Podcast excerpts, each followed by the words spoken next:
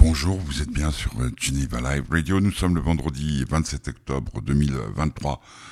Comme promis, c'est le bonheur d'Albert Dupontel. Tout de suite, notre générique.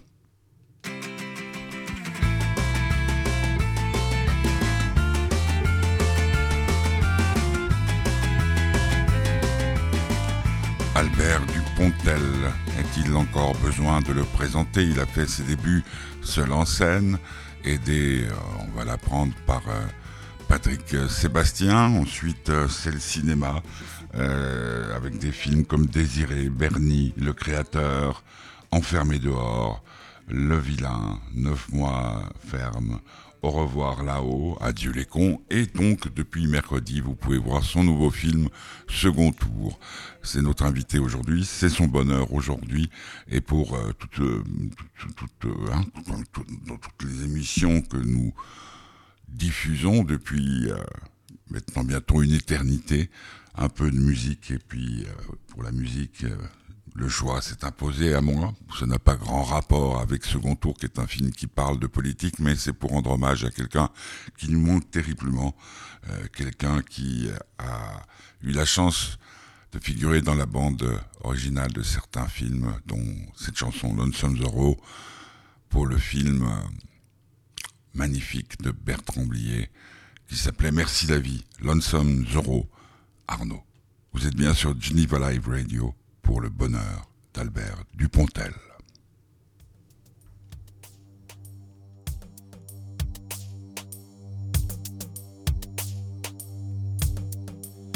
You got to real boy.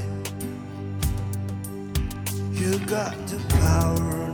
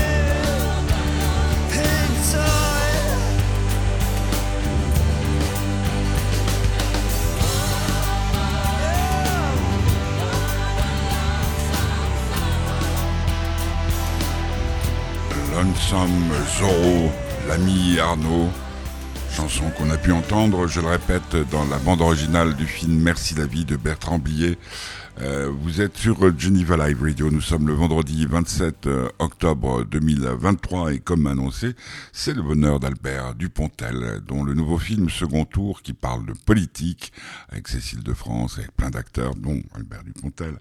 Un film euh, très intéressant dont je ne peux pas dire grand-chose parce que sinon, ça serait gâcher un tout petit peu votre plaisir. Comme d'habitude avec Dupontel, ça vole très haut, c'est parfois violent mais c'est toujours intelligent et c'est toujours très distrayant. Albert Dupontel, je l'ai rencontré le 12 euh, octobre dernier, c'était à l'hôtel Métropole à Genève. C'était en toute fin d'après-midi. Il enchaînait interview sur interview. Je suis pas sûr qu'il aime vraiment trop ça.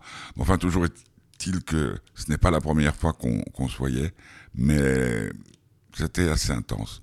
Le film s'appelle Second Tour. Voici le bonheur d'Albert Dupontel sur Geneva Live Radio avec le soutien de l'association Faites du Bonheur. Maintenant, écoutez, comme si vous y étiez. Albert Dupontel, je suis heureux de vous voir parce que je dois dire que c'est difficile ces derniers temps d'avoir des, des gens dont on est fan, euh, fan du, en plus des films, de vous, pas vraiment, mais de, ce que vous faites. Est-ce que, est -ce que ça, ça vous paraît un peu étrange d'avoir des fans de mon âge c'est-à-dire 66 ans Non, mais d'abord, on n'est pas si loin que ça en termes d'âge, je vous signale. Et puis ensuite, non, moi, je, fan, c'est un mot un peu restrictif. mais, euh, amoureux de votre cinéma. Qui, aime bien le cinéma. Bah oui, mais moi, j'aime le cinéma aussi, donc ça nous fait un point commun. Voilà. Après, je fais un type de cinéma qui est tout à fait, euh, comment dire, euh, particulier, peut-être, ou voilà. Mais, mais oui, mais non, moi, je, je moi, j'aurais peut-être je fais, je fais le cinéma que j'aurais aimé voir quand j'avais 15 ans. Voilà. Donc voilà, j'essaie de faire celui-là. Donc j'ai passé de très bons moments avec certains films et j'essaie de restituer ce, petit moment de, de plaisir aux spectateurs. Puisque vous me lancez sur le sujet, quel film, par exemple? Ah bah moi j'adorais euh, des films, les films de Verhoeven par exemple dans, les ah années 80, je trouvais ça super. Mais je, je biberonnais aussi aux films de Belmondo, aux films de Funès. il y a tout un, un mélange. D'abord j'étais cinéphage, puis après j'étais cinéphile. Mais j'arrivais à discerner dans un film pseudo distrayant des fois des choses que les gens me racontaient. Je pense au Robocop, la façon qu'avait Paul de voir l'Amérique, c'était un truc qui me fascinait. Quoi. Et je me rappelle une discussion avec un, avec un collègue qui me disait mais c'est un film d'action basique. Je dis non non, il raconte beaucoup de choses sur l'Amérique ce film, il raconte beaucoup de choses sur l'avenir. Détrompe-toi. Et après avec Starship Troopers ou Total Recall, il a beaucoup raconté choses. J'adorais ces, ces gens, les frères Cohen aussi racontaient beaucoup de choses. Et j'adorais cette façon de raconter les histoires. C'est marrant parce que Verhoeven, c'était un, un, comment dire, un torturé du cerveau. Moi, je, l'ai interviewé plusieurs fois. Et quand il a sorti Robocop, même, j'ai dû m'occuper de Robocop, et on avait oublié de lui mettre une braguette. Et, je, le connaissant un petit peu, je m'étais dit, c'est un type qui est incapable de rire. Or, quand la ah, police est venue nous, nous, arrêter, parce que euh, qu'est-ce qu'on faisait? Parce qu'on a été aux toilettes. Voilà. Et, donc c'est intéressant. Euh, à qui vous pensez euh, quand vous faites, par exemple, second tour? Vous avez un spectateur que, vous voulez séduire ou une spectatrice? Ah non, non, non, non. Moi, ce que j'essaie, c'est une sorte de lâcher prise intérieur. De Je ressens vieillissant de plus en plus d'émotions que peut-être avant je ressentais mais je voulais pas exprimer. Et le la tragédie de Bernier était une façon aussi pudique d'ailleurs de ne pas raconter des vraies choses. Avec le temps, je m'autorise ces émotions-là, notamment depuis En voir là où tout d'un coup le drame m'est apparu totalement gérable. Donc je fais des drames rigolos. Donc il y a des choses qui m'émeuvent dans, dans Second Tour, des choses qui me font rigoler avec le personnage de Nicolas Marié, etc. etc. Voilà, je ne pourrais pas. Euh, ma frustration vient du fait que je ne pourrais pas raconter toutes les émotions que je ressens. Mais je prends avec l'âge, je, prends je me donne l'autorisation de les exprimer. Euh, c'est quoi prendre de l'âge pour euh, quelqu'un comme euh, Albert Dupontel bah, J'arrive à 60 ans. non, salaud. non, mais c'est vrai. non, non, mais oui, j'arrive. Mais, mais, mais, mais c'est pas un drame. C'est génial.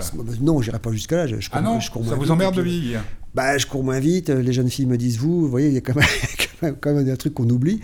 Mais, euh, Comment mais, ça? bah, C'est-à-dire qu'il y a, du, il y a une... Les femmes les jeunes femmes, les jeunes femmes me disent vous, ce qui est normal, elles ont l'âge de mon gamin, donc c'est tout à fait normal. Mais ce que je veux dire simplement, c'est que euh, il faut, c'est, euh, vivre, c'est apprendre à mourir, c'est une phrase de Montaigne. Voilà, donc voilà, je trouve que je vais de plus en plus vers euh, un essentiel qui est le mien et je m'autorise plus de choses intellectuellement. Je crois que c'est Signoret qui disait les femmes vieillissent, les hommes mûrissent. Oui, ça c'est possible. Ouais, Il y a une autre phrase de Sénèque aussi, vieillir, c'est quand l'identité doit passer du corps à l'esprit. Mais moi, c'est ce que je fais. Voilà, donc euh, ce film-là, j'aurais peut-être pu le penser il y a 20 ans, mais je ne l'aurais pas fait. non, on va, faire, on va faire le clown. Et puis là, en fait, je dis, bon, ah, c'est pas la peine, allons-y, euh, raconte vraiment ce que tu ressens, même si des fois. Et du coup, bah, quand je m'autorise, je, vais faire une scène d'action, comme vous avez vu le film, et ben c'est pas désagréable à faire ça, en fait. C'est des scènes, des scènes qui m'auraient fait fuir il y a, a, a 10-15 ans. Aujourd'hui, j'ai pas peur de ça. Euh, surtout, ce qu'il y a de bien, en tout cas, je crois que c'est le cas dans la plupart de vos films, mais en tout cas dans celui-là, ce qu'il y a de bien, c'est qu'on passe du regard de Cécile de France. Mm qui est tout simplement irrésistible. Ah, vous la filmez magnifiquement moins bien, même avec des petits défauts. Hein. C'est-à-dire que. Et, puis, on passe par tous les états. Moi, le seul truc que j'ai comme problème, j'aurais presque tendance à dire, c'est Dupontel, allez-y. Des fois, ça suffit pas. Mais c'est très difficile à raconter un film comme, ah bah celui-ci sans, le, sans, le, sans le trahir. Hein. bah non, voilà, Comment vous faites la promo? Bon, voilà, c'est une, une, campagne électorale et une journaliste euh, s'intéresse avec, euh, avec fureur et insolence à un candidat qu'elle a connu et qui se présente tout lisse, elle l'a connu beaucoup plus plein d'aspérité et petit à petit elle va découvrir que c'est pas si simple sa campagne électorale et qu'elle avait raison de faire cette enquête. Voilà, c'est ça. Mais le personnage que, que vous incarnez, mm. parce que là je vais pas trahir, hein, d'accord euh, on dirait quand même un petit peu Macron, non? Non, non, je vous assure que non, j'ai pas de télé. Ne répondez pas. Non, mais si vous pouvez, vous pouvez. Moi, j'ai rien contre. la seule chose qu'on peut reprocher à des gens comme Macron, qui sont des animaux sociaux assez fascinants, hein, je trouve, des, mécaniques intellectuelles brillantes, etc. Et tout, mais c'est peut-être pas, des gens, c'est peut-être pas les gens qu'il faut en ce moment, avec une température au mois d'octobre de, 28 degrés, avec euh, avec les, virus, avec les, avec les guerres. Voilà, ils sont pas formés par rapport au monde qui arrive. Je crois plus à une forme de sagesse. Je crois plus à des gens qui calmeraient les choses et qui auraient le discours, parce que je crois que les citoyens sont prêts à entendre un autre discours que celui du PIB, l'indice de croissance. au départ, quand il arrive, euh, Emmanuel, je l'appelle Emmanuel, il a surpris les gens aussi. Bah, c'est une, il les a surpris deux fois. une hein. manœuvre politique, c'est un, un animal politique qui était Alors, Vous voyez qui? Bah, il n'y a, pas de euh, système. le, système tel qu'il est fait va mettre en évidence des gens. Euh, Ruffin? Bah, Ruffin, il faut encore qu'il y ait des gens qui supportent sa campagne électorale. Ça coûte cher une campagne électorale. Est-ce que Ruffin, est-ce que les gens de la France Insoumise. Ils faire comme votre personnage je sais pas, euh, je sais pas. C'est possible ou pas? Là, c'est là où c'est vraiment fictionnel? Bah, bah Est-ce qu'un type peut arriver jusqu'au deuxième tour euh? Non, non, non, c'est totalement impossible. C'est en voyant le documentaire sur Robert Kennedy. Euh, je vous recommande, qui est sur Netflix. Je trouve absolument passionnant. C'est en quatre épisodes. Je suis tombé dessus pendant le, pendant le Covid. Je dis voilà, ma frustration citoyenne. Je m'étais dit, et si Robert Kennedy n'avait pas vraiment dit ce qu'il voulait faire, ce qui est totalement impossible dans la réalité. Mais bien, oui. Et, ce personnage évolue entre l'assistant de, de, McCarthy en 58 et le, le, défenseur des droits civiques en 68. Il y a 10 ans de parcours avec la mort de son frère. Donc il sait vraiment ce qu'il est en train de faire. Il sait vraiment qu'il affronte l'État profond américain. Il sait, il sait tout ça. Romain Guéret lui dit Est-ce que vous vous rendez compte qu'ils vont vous tuer? Il dit Oui, je le sais. Vous voyez, donc euh, voilà, donc ça, c'est. Et quand le discours qu'il utilise quand il est dans, le ghetto black, quand il annonce la, mort de Martin Luther King à Indianapolis, il trouve des mots d'une conviction, d'une sincérité, d'une intelligence tellement forte que le soir, partout aux États-Unis, il y a des scènes d'émeutes, sauf Indianapolis. Il prouve que cette parole politique, quand elle est amenée comme ça, elle a un poids. voyez? J'ai le sentiment que ce contour, c'est un, un film, comme on disait de mon temps. Euh, c'est un film engagé d'un homme qui aime la politique. Ah, moi, j'aime pas la politique telle qu'elle est pratiquée, si vous voulez. Je, je, bah oui, mais c'est la politique politicienne. Voltaire, tous ces gens-là faisaient, des. Oui, mais ça, c'est autre chose. C'est de la philosophie. Et ça, ça, vous ne faites pas de philosophie. Non, mais. Ah, si, ça m'intéresse beaucoup. Moi, je suis en train de découvrir un philosophe indien, Krishnamurti. Je trouve ça passionnant. Je lis Nietzsche par-delà le bien et le mal. J'adore Suran, qui, est, cité, qui est cité souvent dans le film. Voilà, non, non, mais la politique politicienne, ce, débat droite-gauche, ces prismes qu'on qu'on nous oblige quelque part à avoir si on veut s'exprimer, qui sont réducteurs, qui sont infantiles, qui sont juvéniles, je n'y crois pas. Voilà, c'est tout. Et je pense que je suis pas le seul à pas croire à ça. L'époque qui arrive, et puis une époque où il faut être de droite ou de gauche, il faut trouver des solutions pour, pour calmer euh, à la fois l'humeur mondiale qui est de plus en plus crispée et l'humeur climatique qui est de plus en plus chaude. Donc c'est pas les gens qui sont au gouvernement ne sont pas formés pour ça. Ils sont encore dans la start-up nation, dans la compétitivité, dans le PIB, etc. Donc voilà, c'est tout. C'est le seul truc que le film se permet de dire, parce que nos héros défendent, défendent une cause qui est, qui est une cause noble et qui concerne beaucoup de gens. Donc voilà, ce seul truc euh, qui me paraît très chouette, ce serait qu'on donne un peu la parole aux gens, un peu plus. Je sais que chez vous, vous faites beaucoup de référendums. Euh, enfin, je sais pas, mais je, bon, en France, en tout cas, depuis De Gaulle, on n'en fait quasiment plus. Et, voilà. Et puis quand vous l'avez fait la dernière fois. On... Mais ils les Français ont dit non, puis à l'arrivée, ils ont quand même court-circuité. Et ça, c'est grave, à mon avis. C'est là où les politiques se sont mis vraiment hors sol. Ce qu'on appelle hors sol, c'est que vraiment, effectivement, euh, les, gens ont dit non. Et du coup, le peuple perd confiance dans la parole politique. comment ça se passe euh, Est-ce que vous êtes quelqu'un qui, quand il a une idée, ou quand il travaille sur un scénario, sur un film, sur un projet, euh, parle beaucoup autour de lui, ou il garde tout pour lui? Parce que la question que je me posais, je prends le cas, on va, on, non, il n'y a aucun problème. Il y a un débat du deuxième tour, et il est carrément. C'est magique, c'est un moment magique, c'est un moment de cinéma, c'est un moment de télévision, parce qu'automatiquement on repense aux autres. Vous avez des amis dans la politique euh, Ça sort entièrement de votre tête. Bah bien sûr, mais vous savez, des débats politiques, j'en ai vu, moi, à mon âge. Donc, même si j'ai pas Pour que ça soit aussi bien. Bah non, ce qui est, ce qui est rigolo, c'est, bon, on va pas dire, mais qui vous savez arrive dans ce débat, c'est pas vraiment sa place, et il s'en sort pas si mal, parce qu'il a vraiment un truc à dire intéressant, c'est le seul domaine qu'il connaît. Il se trouve que ce domaine-là est un domaine qui, est un domaine qui concerne tout le monde. Euh, Einstein dit, le jour où il n'y aura plus d'abeilles, euh, l'humanité sera en péril. il y a un très très beau film, hein, suisse-allemand, celui qui avait fait Orion Fire. Oui, les abeilles, c'est chiant. Donc, voilà, et puis, donc, le miel quand même au petit déjeuner. c'est pas mal. Non, mais c'est vrai que c'est un pollinisateur. Enfin bref. Donc voilà, non, non, mais c'est ça. Faut pas croire que je vise qui que ce soit en particulier. C'est. Euh, attendez, je, me suis sans doute mal exprimé. C'était juste une question. Est-ce que vous avez comme moi, beaucoup, je, je travaille beaucoup dans le domaine de la littérature. Je connais des écrivains qui écrivent. Eh ben, Godard qui disait, je fais des films que pour une seule personne qui n'aime pas mes films, c'était Anne Ouais, mais bon, c'était vraiment un, personnage particulier, Godard. Moi, j'ai jamais été fan de Godard, je vous cache pas. Je trouve que. Non, mais d'accord, mais encore une fois, Einstein. Parce qu'on aime bien les, situations. Un intellectuel qui est, qui est, pas clair, c'est un intellectuel qui est raté. Et je trouve que oh, Godard, c'est Einstein qui a dit ça. Je peux vous citer C'est Einstein qui a dit ça. Et euh, Einstein, euh, donc euh, Einstein. Bayern. et E égale. Il était suisse d'ailleurs, Einstein. Il était, était mec de Zurich. Et E égale MC2, c'est extrêmement simple à comprendre. Il faut vraiment du génie pour, pour résumer des entités qui sont aussi éloignées les unes des autres en une formule. Godard, son grand défaut, c'est qu'il parlait mieux du cinéma qu'il n'en faisait. Excusez-moi, moi, j'ai jamais été fan de. Euh, on parle encore d'About Souf, Pierre Le Fou, euh, d'abord parce qu'il y avait Jean-Paul qui était dedans.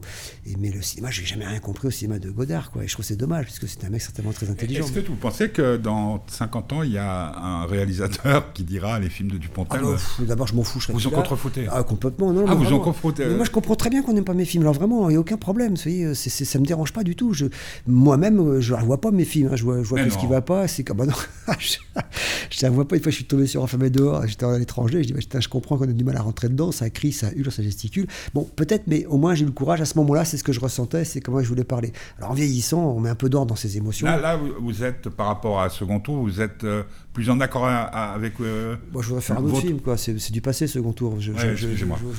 D'ailleurs, si vous voulez, on, fait la promo du prochain. ça va s'appeler Il faut brûler maman, vous voyez, donc c'est C'est une histoire sur Jeanne d'Arc. Non, non, ça, aurait pu l'être euh, un, Jeanne d'Arc, un Jeanne d'Arc mental. Non, c'est j'aimerais faire un, un sautet visuel, vous voyez ce que je veux dire Voilà, ce que j'aimais bien les, les, analyses de caractère, mais c'est pas assez visuel. J'aimerais bien raconter les, les, débats intimes qui nous, qui, nous, qui nous animent intérieurement et arriver à les transformer euh, visuellement. Voilà, je trouve que d'ailleurs, ce qu'a bah. fait Nolan dans Oppenheimer est remarquable parce qu'il y a les, états d'âme à la fin d'Oppenheimer, quand il voit les, étudiants qui l'acclament, lui, il voit vraiment la réalité de ce qu'il a fait. Et je trouve visuellement, c'est très très chouette. Quoi. Donc voilà, c'est.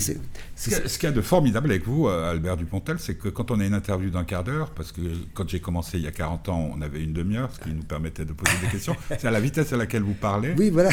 ça va très vite. J'ai juste une, autre question, ça m'est arrivé cet après-midi.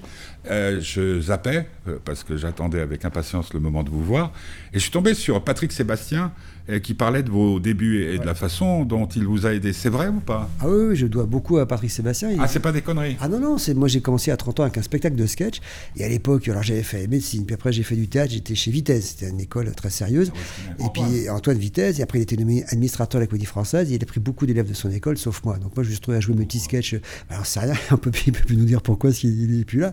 Mais donc j'étais un peu frustré, je vous cache pas. Donc j'avais des petits sketchs que j'avais fait, notamment avec, entre autres avec Michel Villermoz, grand acteur, qu'on voit dans Et voilà, bref, et donc je me retrouve dans les campings, moi, à jouer, à survivre vraiment, c'est une époque difficile. Et un jour, coup de téléphone, est-ce que vous feriez un sketch dans mon émission? Parce qu'il avait une cassette que je n'avais même pas envoyée d'ailleurs, je sais pas où il est arrivé, dont j'ai fait mon petit sketch dans son émission. C'était un type qui racontait Rambo, qui était surexcité par rapport à ça. ah ouais, non, mais et puis, et puis, et, puis ce personnage euh, m'a dit, son meilleur, son meilleur ami Olivier Bouteau euh, a dit, moi, si tu veux, euh, Olivier Guillot, pardon, si tu veux, je vais, je vais produire ton, ton, ton spectacle avec Patrick, on a une boîte. Donc voilà, et pendant 18 mois, j'ai fait le spectacle. Après, je leur ai dit, vous savez, moi, je veux faire des films. Et j'ai pris même les sous de mon spectacle, j'ai mis de côté, j'ai fait un court métrage avec. Voilà, et puis voilà, et puis, et puis, puis, puis, il était, voilà, je, dois beaucoup à ce personnage. C'est extraordinaire. Bah, c'est un personnage, il est protéiforme, Patrick, mais j'ai certainement eu son meilleur côté. Donc c'est un personnage euh, voilà, généreux, attentif, à l'écoute. Euh, voilà, je, on se voit plus. De temps en temps, un petit SMS. Quand il voit les films, justement, il me dit Ah, il me dit c'est bien ton film, c'était pas mal. Ça nous rappelle des bons souvenirs et patati patata. Très sincèrement, j'ai commencé tout à l'heure et, j'espère que vous n'avez pas pris ça pour de la drague ou euh, être laudatif pour être laudatif, au point où j'en suis. je m'en fous. Mais quand un, type de mon âge, c'est-à-dire proche de la mort. Oh, pas... 66, j'espère pas. non, excusez-moi, je suis con. Mais vous dites à, quel point vous m'avez fait du bien. Mm ça doit quand même faire du bien. Bah, faire du bien, c'est un peu ce que je cherche. Quand les gens trouvent des messages politiques dans le film, c'est quand je leur dis vous, si vous avez passé un bon moment, je suis au summum de mon ambition. Mais c'est vrai. Euh, on a fait une tournée en France là pendant, on a fait presque, on a fait 100, 100 villes, on a fait 52 000 spectateurs. Et voilà, les gens ils passent un bon moment. Ils rigolent, ils oublient. Après ils voient bien. Ils disent mais il y a des thèmes que vous abordez. Bah oui, j'aborde des thèmes. Chaplin aussi abordait des thèmes. Mais il arrivait lui, là, je compare pas. Hein, mais il arrivait lui à être plutôt marrant quand il fait les temps modernes. Il raconte vraiment le, drame de l'industrialisation. De, le dictateur. Le dictateur, quand même, osé faire une farce sur, ce, sur ce taré Hitler à ce moment-là. Ça n'a pas empêché la guerre, malheureusement. Et voilà, donc voilà, donc c'est. Moi, je remercierais toujours ces gens-là, parce qu'ils m'ont raconté des choses qui me touchaient. Quand il fait Brésil, Terry Gilliam, moi, je vois dans, dans le Brésil tous mes rêves, tous mes cauchemars. Mais qu'est-ce que c'est distrayant à voir Qu'est-ce que c'est joli, c'est voluptueux, c'est drôle, etc. Quoi. Vous pensez aussi rapidement que vous parlez? Bah oui, oui.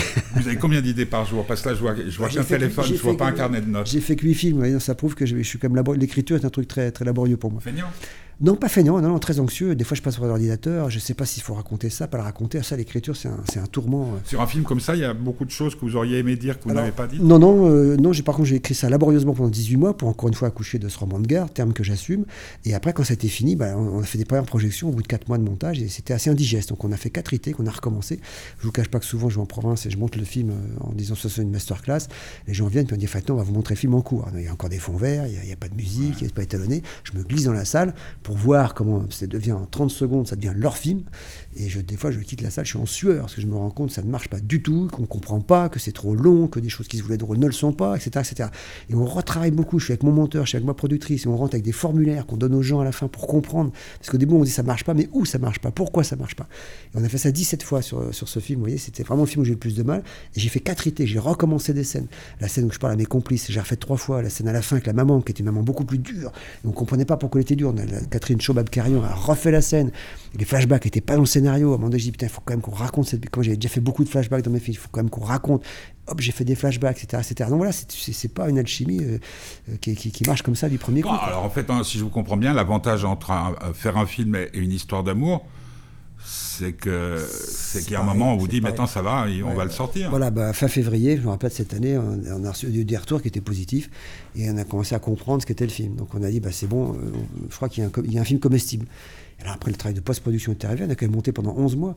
Et puis il y a eu 4 mois d'effets spéciaux sur rien que pour faire l'aigle. Enfin, c'était, c'était une alchimie, c'est un gros mensonge. Ah ouais, 4 mois, l'aigle c'est 4 mois quand même. C'est un gros, c'est un gros mensonge ce film. sur 2000 plans, il y en a 1300 qui sont truqués. Moi je travaille qu'en studio sur des fonds verts. Donc c'est une. Il faut se donner les moyens de raconter. Quand même un peu, quoi. Non mais non mais il faut se donner les moyens de raconter cette fable. C'est une fable. C'est pas vrai. C'est invraisemblable. Alors il faut que les acteurs soient sincères. J'étais servi avec Nicolas Cécile, mais là aussi ils ont passé deux mois à répéter avec moi. Et puis après il faut donner les moyens. Donc on a des lumières très contrastées, on a des mouvements de caméra, on fait des travaux dans les voitures, c'est totalement impossible. Donc on se donne des moyens de ça. Vous voyez, il faut, trouver le code, la forme de votre contenu. Quand Ken Loach fait, fait ses films, il a raison de faire ça en Super 16 et tout, parce qu'il va chercher la vérité, il va chercher l'émotion, et, et c'est très rapide, c'est super. Quoi il a raison de faire comme ça. Voilà. Dire quand il fait des films plus de, mise en scène, je trouve que c'est moins son registre. Et Dieu sait si j'ai l'admiration pour ce metteur en scène. Ken Loach. Ah, Ken Loach, vraiment, c'est la vérité. C'est bien. Il, ose la Terminé par Ken Loach. Voilà, Ken Loach, Mais il ne faut pas croire. Et, les Monty Python, euh, ah, notamment Terry Gilliam et Terry Jones, sont des fans de, Ken Loach. Ben oui. J'ai failli, j'ai raté un dîner entre Terry Jones et Ken Loach. Il m'avait dit viens, mais je n'étais pas disponible. Et ils racontent les mêmes choses. En fait, il y en a un qui dit je ne vais pas me mettre de distance, je vous la raconte crue et forme. Et puis Monty Python, on, dit, on a conscience de cette vérité-là, mais on va faire les guignols autour. Il n'y a pas de, film qui m'a plus parlé sur la religion que, la vie de Brian. Ben et Verhoeven, d'ailleurs, qu'on évoquait, euh, qui est un grand théologien, hein, c'est un fanat de, l'histoire apocryphe de Jésus. Son, dernier film, c'est. Euh, Benedetta, qui était dans un monastère. Et il disait qu'il n'y a pas de film qui a plus, plus de choses que, que La vie de Brian. C'est rigolo. Dans un bouquin qu'il a écrit, il s'appelle Jésus. Voilà, il faut toujours prendre le bon côté de la vie. Exactement. Euh, bright light of life. Exactement. Thank you. Merci à vous. Voilà, c'était donc Albert Dupontel à toute vitesse le 12 octobre dernier au Métropole, Hôtel Métropole, Suisse Métropole à, à Genève. Son film s'appelle Second Tour. Euh, c'est un film magnifique que vous pouvez aller voir euh, ce week-end euh, sur tous les, les, grands écrans. Demain, à midi, ce sera le bonheur du petit curieux qui est en pleine vacances de patates, comme on disait jadis. la semaine prochaine, ce sera Glauque, un groupe belge très très très intéressant. D'autres rendez-vous qui seront annoncés, promus euh, sur ma page internet Pierre-Michel Meyer, euh, Facebook, hein, comment il y a encore Instagram, il y a TikTok, il y a tout. Si vous voulez nous soutenir, vous allez sur fêtedubonheur.org et là, il y a marqué soutenez-nous et vous pouvez faire un don qui serait le bienvenu. Euh, pour terminer, j'ai choisi Hubert Félix Thieffen. Je sais pas pourquoi, je trouve qu'il y a des rapports entre Albert Dupontel, dont c'était le bonheur aujourd'hui, et Hubert Félix Thieffen. Ça s'appelle Page Noire, c'est extrait de son dernier album studio. Passez un bon week-end et puis donc rendez-vous demain à midi avec le bonheur du petit curieux. Merci de votre attention, merci de votre soutien. Et comme le disait Arnaud, qu'on a entendu au début, début de l'émission, surtout si vous êtes sage, ne le dites à personne. Hubert, Félix, Thieffen, pour terminer cette émission.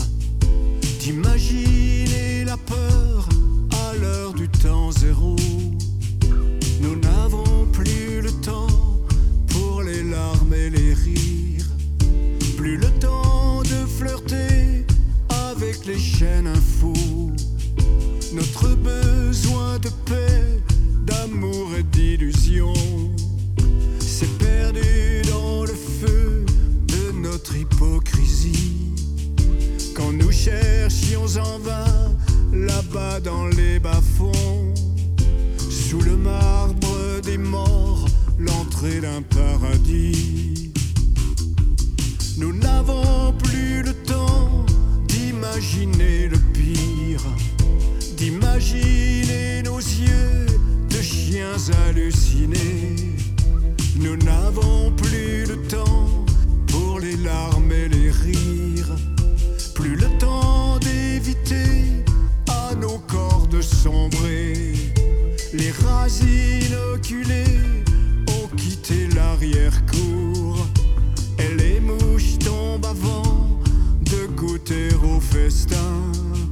Quand de joyeux banquiers cherchent un nouveau tambour pour battre le retour du veau d'or clandestin.